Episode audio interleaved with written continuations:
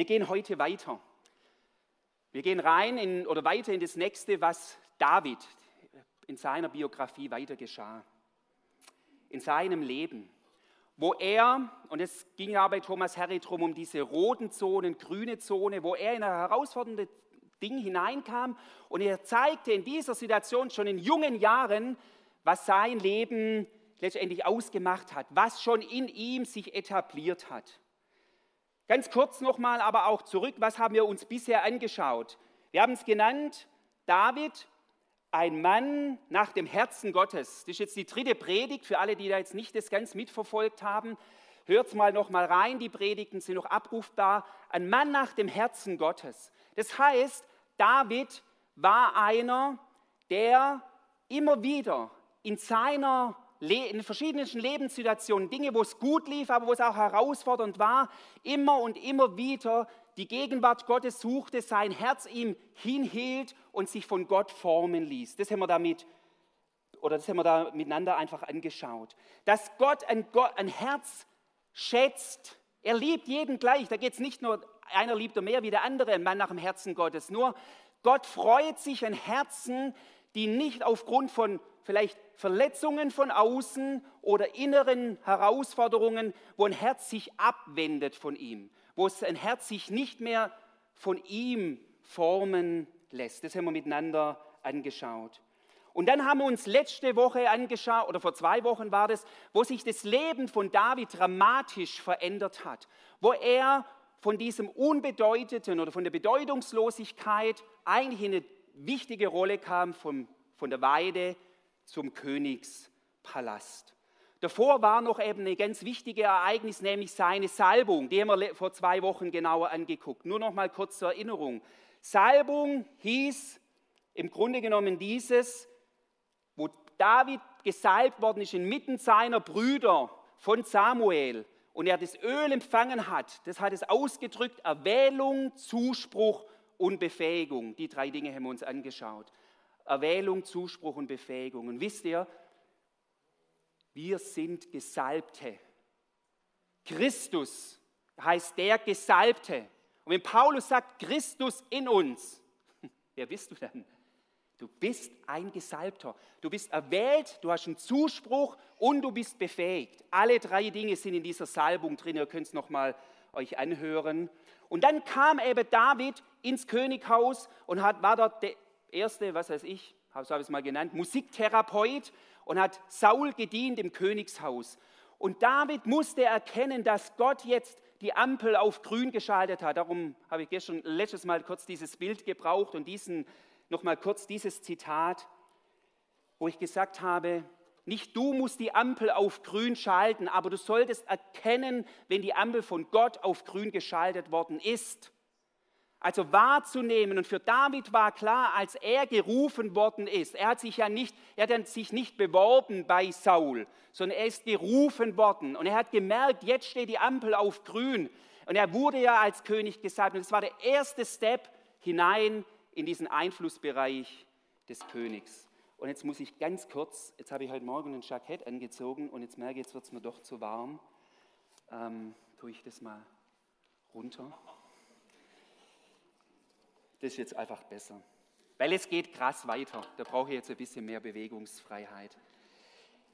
Jetzt teile ich mit euch heute eine Geschichte, die ihr noch nie, doch alle schon gehört habt. Es geht krass weiter, wie er war Musiktherapeut, Königshof von Saul. Wahrscheinlich war er da nur bekannt bei den Leuten, die im Königshof sich ähm, aufgehalten haben. Jetzt durch diese Story katapultiert ihn Gott nochmal in eine Rolle, wo er plötzlich landesweit bekannt wird. Es ist diese total bekannte Story, die jeder, glaube ich, oder fast alle kennen, auch Leute, die noch nie in der Bibel gelesen haben.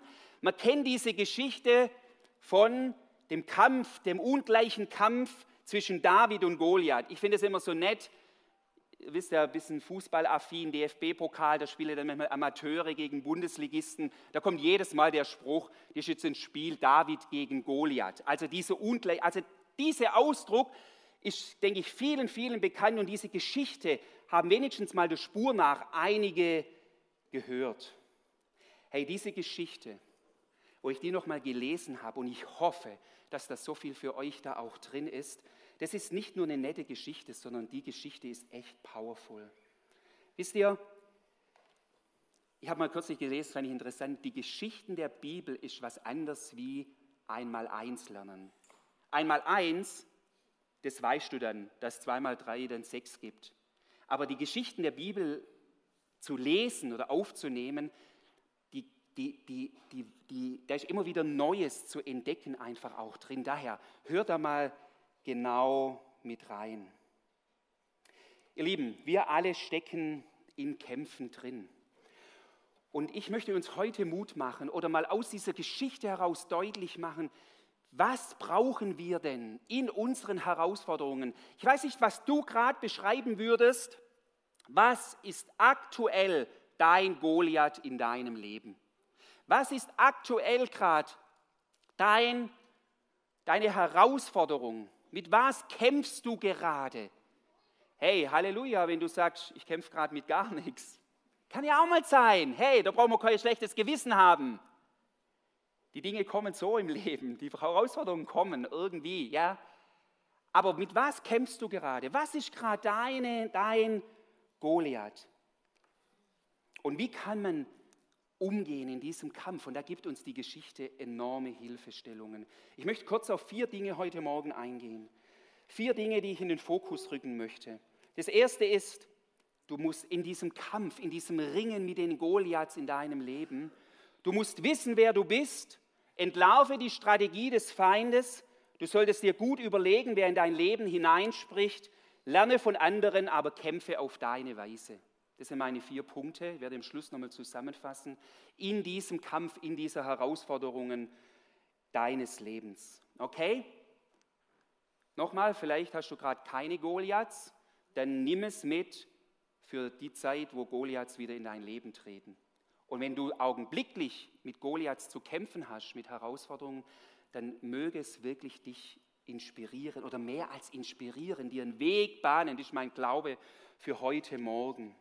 Also, wir gehen kurz hinein in diese Geschichte. Das sind ja ganz, ganz viele Verse, wird sehr ausführlich berichtet in 1 Samuel 17. Ich werde das jetzt nur auszugsweise manche Sachen daraus vorlesen. Situation ist die, dass Saul mit seinem Heer Israel sich im Tal gegenübersteht, gegenüber dem Heer der Philister. Die Philister waren immer wieder in der ganzen Geschichte Israels immer wieder Gegner, die so die Existenz Israels äh, bekämpften. Und Saul war da jetzt in diesem Kampf mit diesen Philistern. Die Heere stehen sich gegenüber, sind gewappnet für einen Kampf, muss man sich einfach vorstellen. Ich versuche immer, das habe ich schon mehrmals gesagt, ich versuche immer in die Geschichten der Bibel selber einzutauchen. Also als wärst du selber jetzt zum Beispiel Soldat im Heer von Israel. Ja, dass du dich mal reinnimmst. Also du schaust, du bist auf einer Anhöhe, das Tal, und gegenüber ist das, sind die Philisterheer, ist das Philisterheer. Auf einmal tritt aus diesem Philisterheer jemand heraus. Ich hätte jetzt müssen auf Stelzen laufen oder ich kenne jemanden aus unserer Gemeinde, den ist keinen Namen, den hätte ich müssen fast engagieren für heute. Ähm, moderiert hier öfters. Ähm, tritt einer heraus, riesig, ein Muskelprotz. Ihr müsst es mal nachlesen, wie der beschrieben ist, wie sein als ein, ein, Krieger hoch zehn, wie seine Rüstung ist, was er mit sich rumträgt und, und, und. Also ein Mann, also wirklich furchteinflößend. Müsst ihr echt mal genau lesen. Und dieser Mann tritt hervor und fordert zum Zweikampf heraus und sagt, lasst uns nicht die Heere gegeneinander kämpfen, sondern ich kämpfe für die Philister. Schickt ihr mir von Israel einen, der gegen mich kämpft. Und dann kämpfen wir zwei und wer den anderen besiegt und erschlägt, dann wird das Volk dem anderen untertan sein. Leute, da geht es nicht um Pipapo, sondern da geht es um alles.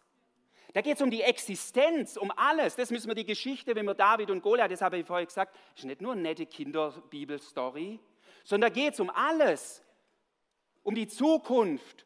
Israel hat mit Josua wirklich gekämpft, dieses Land einzunehmen. Und hier stehen jetzt Feinde gegenüber, die die wirklich ähm, alles letztendlich, was sie sich aufgebaut haben, bedrohen.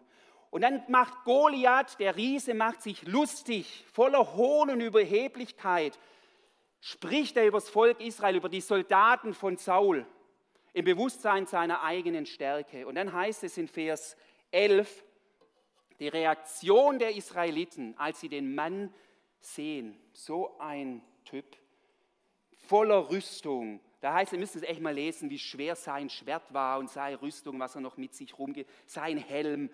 Also wirklich furchteinflößend. Und ihre Reaktion ist, Vers 11, also das ganze Heer Israels, sie waren niedergeschlagen und fürchteten sich sehr. Keiner war bereit, in diesen eigentlich aussichtslosen Kampf zu ziehen. Auch Saul nicht. Weil interessant ist, Saul, er wird auch mal beschrieben, dass er ein Kopf größer ist als alle anderen. Selbst Saul wagt es hier nicht. Und dann wird uns berichtet, und das müssen wir auch mal, wir überlesen das manchmal, wisst ihr, wie lange das ging, dass äh, Goliath immer hervorgetreten ist und, das, und die verhöhnt hat, die Schlachtreihen Israels, sagte, was wollt ihr denn? Ja, weißt du, wie lange das ging? Ist auch eine symbolische, prophetische Zahl. 40 Tage, sagt die Bibel. 40 Tage lang. Sie waren 40 Jahre in der Wüste. Ja, 40 Tage lang. Überleg mal, 40 Tage lang hörst du das gleiche Geschrei dieses überheblichen Typs, aber der furchteinflößend ist. Was macht es mit deiner Seele? Was hat es mit dem Heer Israels gemacht? 40. Auf der einen Seite Spott, auf der anderen Seite Angst. Und jetzt, genau, und jetzt kommen wir da rein. Jetzt erscheint plötzlich David auf der Bildfläche. Warum erscheint er auf der Bildfläche? Hey, wieder eine Gelegenheit Gottes.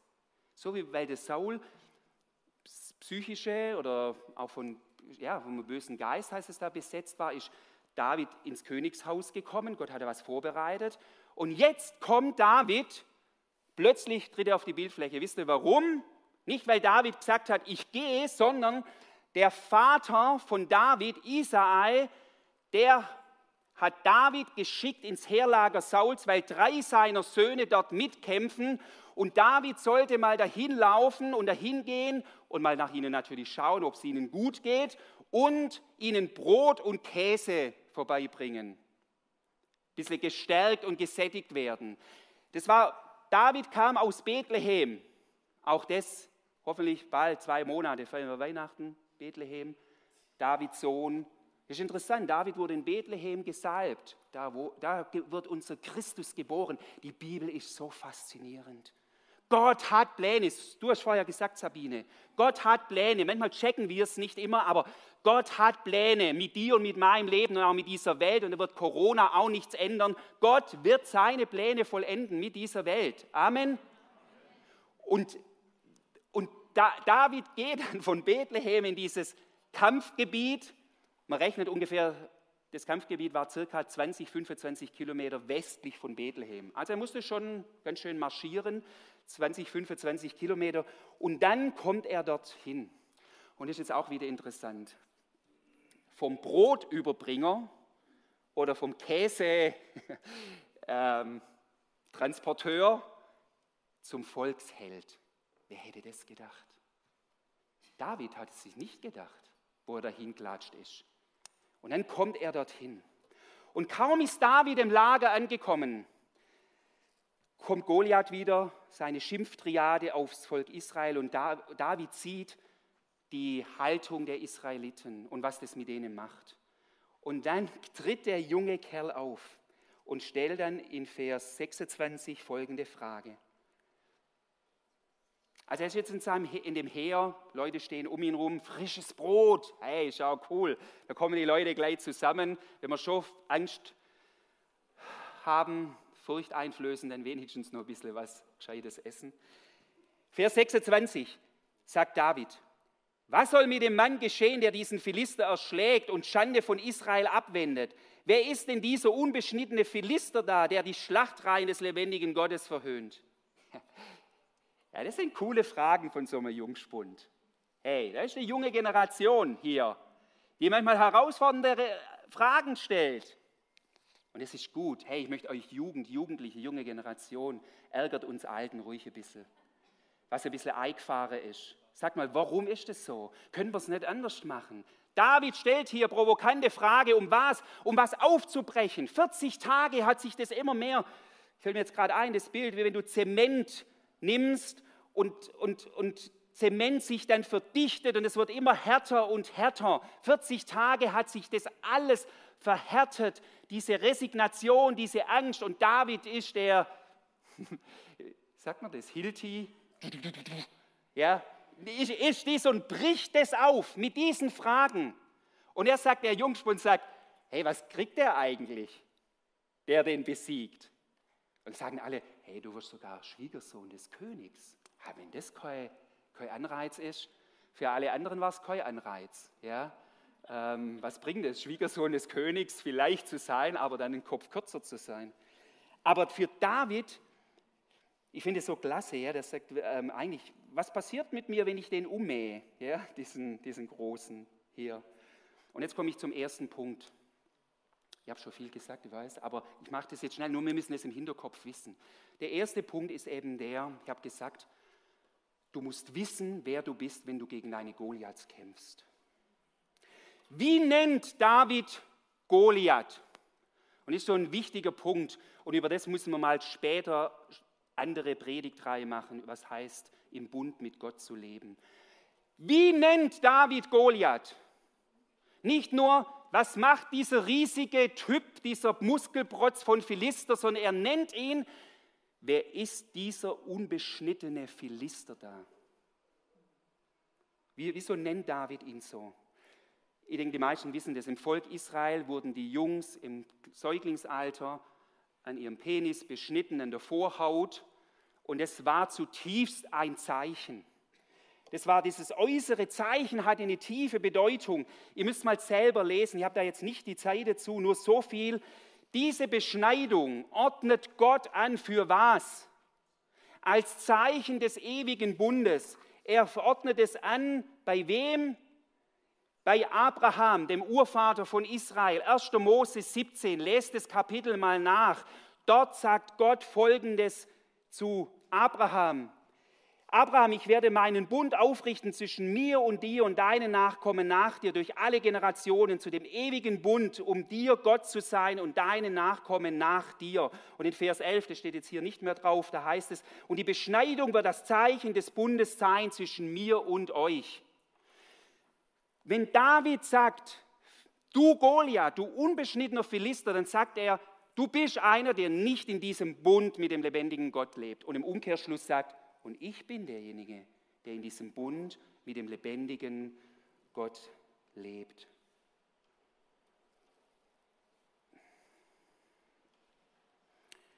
Wieso kann David so mutig sein? In 1 Samuel 17,45, als er dann auf Goliath zuläuft ja, und gegen ihn kämpft, heißt es, ich aber komme zu dir mit dem Namen des Herrn der Heerscharen, des Gottes der Schlachtreihen Israels. Das ist einer, der ein Bewusstsein hat, in wessen, mit wem er verbündet ist, in wessen Bund er steht.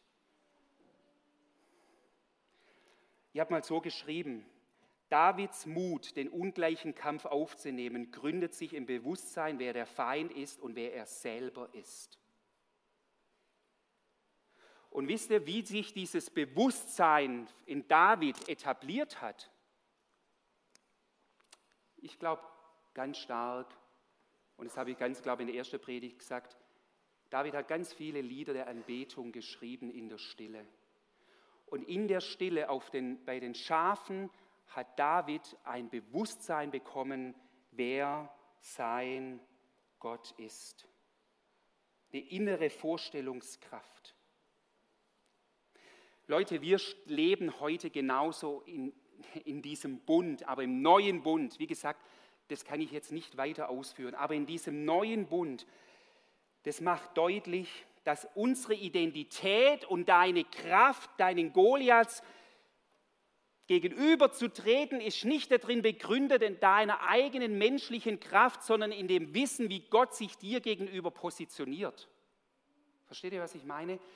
Deine Kraft und deine Zuversicht gegenüber den Goliaths deines Lebens begründet sich nicht nur in deiner menschlichen Kompetenz, sondern dem Wissen, wie Gott sich dir gegenüber positioniert.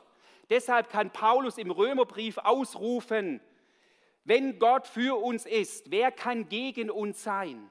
Das ist dieses Bundesbewusstsein, sage ich mal. Wie gesagt, wir müssen da noch an einer anderen Stelle tiefer reingehen. Kostbarkeit des neuen Bundes, der noch ein Vielfaches was anderes ist, als, als, als wir im alten Bund Dinge lesen. Und dennoch heißt es ja, ich habe vorher das Abraham-Bund, Gott stellt sich dazu, ich lasse dich nicht, ich bin mit dir. Nochmal, du musst wissen, wer du bist. Und da die Strategie, das war das Zweite, die Strategie des Feindes, habe ich vorher gesagt. Was ist denn die Strategie des Feindes? Er tritt heraus und er, er verhöhnt, er verunsichert, er jagt Angst ein. Leute, die Goliaths, das, die Goliaths haben sich von ihrem Spirit bis heute nicht verändert. Das ist das Gleiche immer wieder. Verhöhnen, wer bist du denn? Verunsichern, Angst einjagen. Sie blustern sich auf. Jemand hat in einem Buch geschrieben, das fand ich interessant, das muss ich kurz vorlesen. Erlaube nicht dem Bösen, deine Vorstellungskraft zu kontrollieren. Oder ich bezog es mal auf, auf Goliath. Vielleicht muss es nochmal für dich durchdenken, was das heißt. Erlaube nicht den Goliaths deine Vorstellungskraft zu kontrollieren, sondern was soll deine Vorstellungskraft prägen? Dessen, wer Gott ist. Und es lässt mich gleich zum dritten kommen. Und es ist damit hinein, was das, die Strategie des Feindes, habe ich gesagt, verunsichern, verhöhnen, Angst einjagen. Das dritte ist, achte darauf, in deinen Kämpfen, wir reden von Kämpfen, achte darauf, wen du in dein Leben hineinsprechen lässt. Es kommt nochmal was ganz, ganz Entscheidendes. Als der junge Kerl David sagt, wer ist dieser Unbeschnittene? Da fährt ihn jemand an. Und das ist schwer.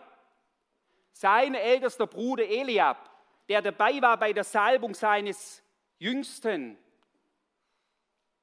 Und er fährt ihn an und sagt, gibt ihm eine Standpauke. Und Eliab, sein ältester Bruder, hörte zu, als er mit den Männern redete. Und der Zorn Eliabs entbrannte über David und er sagte, warum bist du überhaupt hergekommen? Und wem hast du jene paar Schafe in der Wüste überlassen? Eintauchen in diese Geschichte, du musst da in die Emotionen des Eliabs eintauchen. Der ist stinksauer, stocksauer auf seinen, sagt, was machst du, du Knilch hier? große Sprüche hier klopfen. Eliab hat 40 Tage lang diese Verhöhnung von Goliaths erlebt und es hat sein Herz wirklich mit Angst zersetzt. Und er hat resigniert und ist vielleicht enttäuscht von sich selber.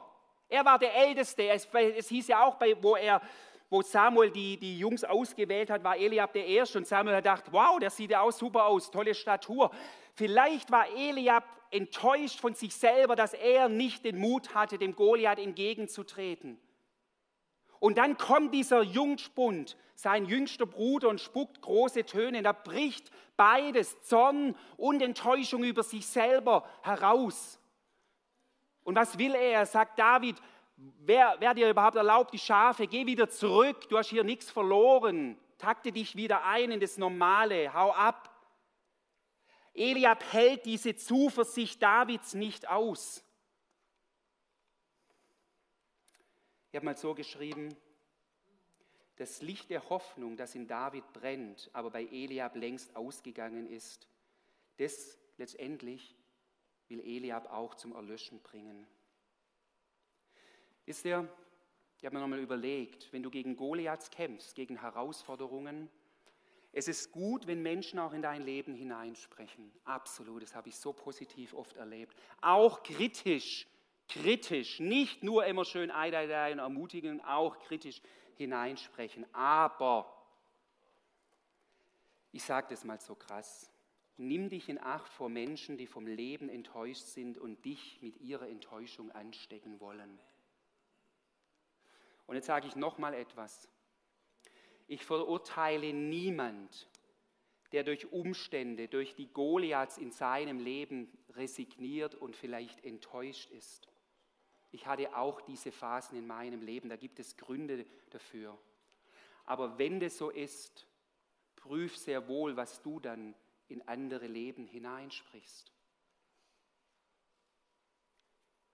Ich oder lasst uns aufpassen darin, lasst uns sorgsam sein. Ich will es nicht zulassen, dass, mich in mein, dass ich mich, ich weiß, hört sich jetzt so hart an, aber ich glaube, das ist so wichtig. Ich will es nicht zulassen, dass Menschen Einfluss auf mein Leben haben, die mich runterziehen wollen und mich dazu mitverleiden, auch in eine Resignation mit einzutauchen. Und jetzt noch das Letzte. Also nimm das mit. Um, schau, mit wem du dich umgibst. Du musst die Kämpfe nicht nur alleine, doch, man muss ja oft alleine, aber du brauchst Unterstützung. Es geht mir nicht darum, ich mache alles alleine, aber prüf, mit wem du dich umgibst. Und das Letzte, ah ja genau, das war noch dieser Satz, geh heraus aus dem Einflussbereich derer, die dich in den Strudel ihrer Resignation hineinziehen wollen. Und das Letzte aber, als bevor David Goliath erschlägt, als Saul endlich zustimmt und sagt, ja, David, geh du, mach du dieses, will Saul Verantwortung übernehmen und ist so gut gemeint und gibt ihm seine Rüstung. Und dann gibt David, gibt er David seine Rüstung. Und wahrscheinlich, David war jetzt nicht nur, er war schon noch jung, 17, 18, vielleicht war er aber schon für sein Alter stattlich, aber natürlich nicht so groß wie Saul. Und er war es überhaupt nicht gewohnt. Hirtenjunge, noch nie in eine Rüstung gesteckt. Ja? Und wenn man sich vorstellt, es muss echt ein komischer Anblick gewesen sein, wie David da in diese Rüstung reingepresst war ja, und da sich kaum bewegen konnte in dieser Rüstung. Und dann sagt David selber in diesem Text, heißt es, genau, ich kann damit nicht gehen, denn ich habe es nie versucht. Und David legte sie wieder ab und er nahm seinen Stab in seine Hand und wählte fünf glatte Steine aus dem Bach. Der letzte Punkt war eben der, Lerne ruhig von anderen. Lass dich von anderen inspirieren, wie die ihre Goliaths besiegt haben. Aber kämpfe auf deine Weise. Lerne von anderen, aber kopiere sie nicht.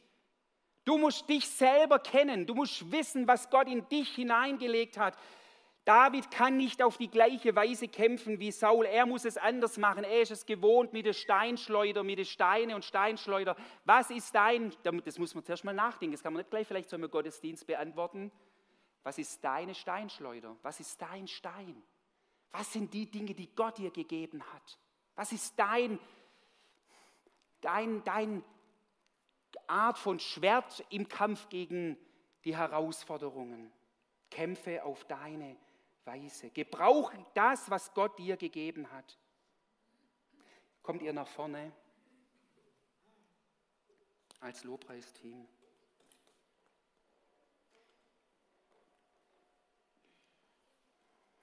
Gebrauche das, was Gott dir gegeben hat. Durch deine Art führt dich Gott auch zum Sieg über deine Goliaths.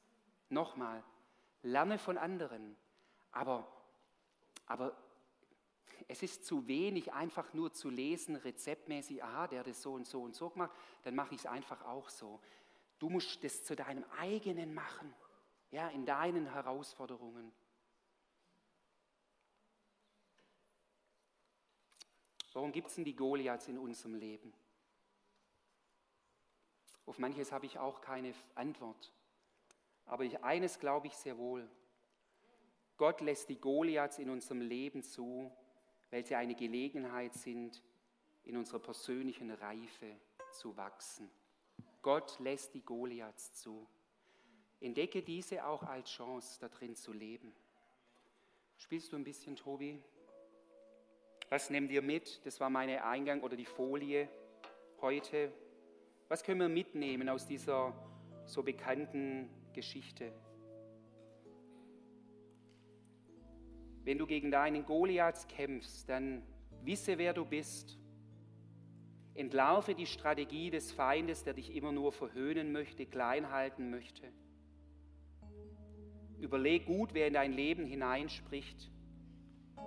Lerne von anderen, aber kämpfe auf deine Weise. möchte noch mit uns beten.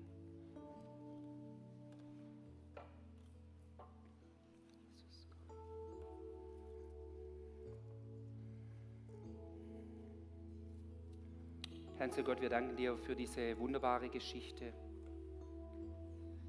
Und es ist mehr als eine, einfach eine Story, eine Geschichte. Es ist, es ist Leben. Und wie David ganz plötzlich in diese Situation hineingeraten ist. Und so gibt es manchmal auch Goliaths in unserem Leben, wo wir heute vielleicht noch gar nicht dran denken und morgen steht er plötzlich da mit inneren Kämpfen, mit Aufgaben, äußere Herausforderungen, Menschen, die uns das Leben schwer machen. Plötzlich stehen manche Goliaths da.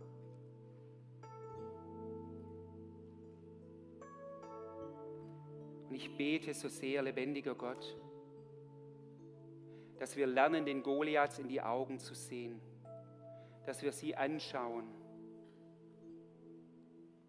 und dass unsere Vorstellungskraft, darin segne ich jeden Einzelnen von euch, dass eure Vorstellungskraft nicht, das ist schon mal so, mal so jetzt gerade wichtig, dass eure Vorstellungskraft nicht von den Goliaths geprägt ist, sondern von dem, was es heißt, im Bund mit dem lebendigen Gott zu stehen, der den Tod überwunden hat, der auferstanden ist, der lebt und regiert in alle Ewigkeit. Heiliger Geist, dass du unsere Vorstellungskraft, unsere Sicht weitest, darum bete ich. Halleluja, Gott. Und ich bete, dass hier Ausfluss hineingeht, dass jetzt hier Menschen zu Hause und auch hier im Gottesdienst, wenn ihr rausgeht, dass ihr erlebt, wie Gott euch neu stärkt und ermutigt und ihr in dieser Woche oder in dem, was vor euch liegt, eure Goliaths angehen dürft. Und dass es jetzt einen Unterschied ausmacht. Herr, ich bete so sehr, dass das Gehörte jetzt einen Unterschied ausmacht in der Art, wie unser Leben zukünftig läuft, Herr. Ich weiß, es ist so hochgesetzt, aber ich will da nicht drunter gehen, Herr. Ich glaube, du willst uns neu positionieren gerade im Umgang mit unseren Herausforderungen. Darin segne ich euch jetzt mit Zuversicht und mit Ermutigung. Im Namen Gottes des Vaters und des Sohnes und des Heiligen Geistes.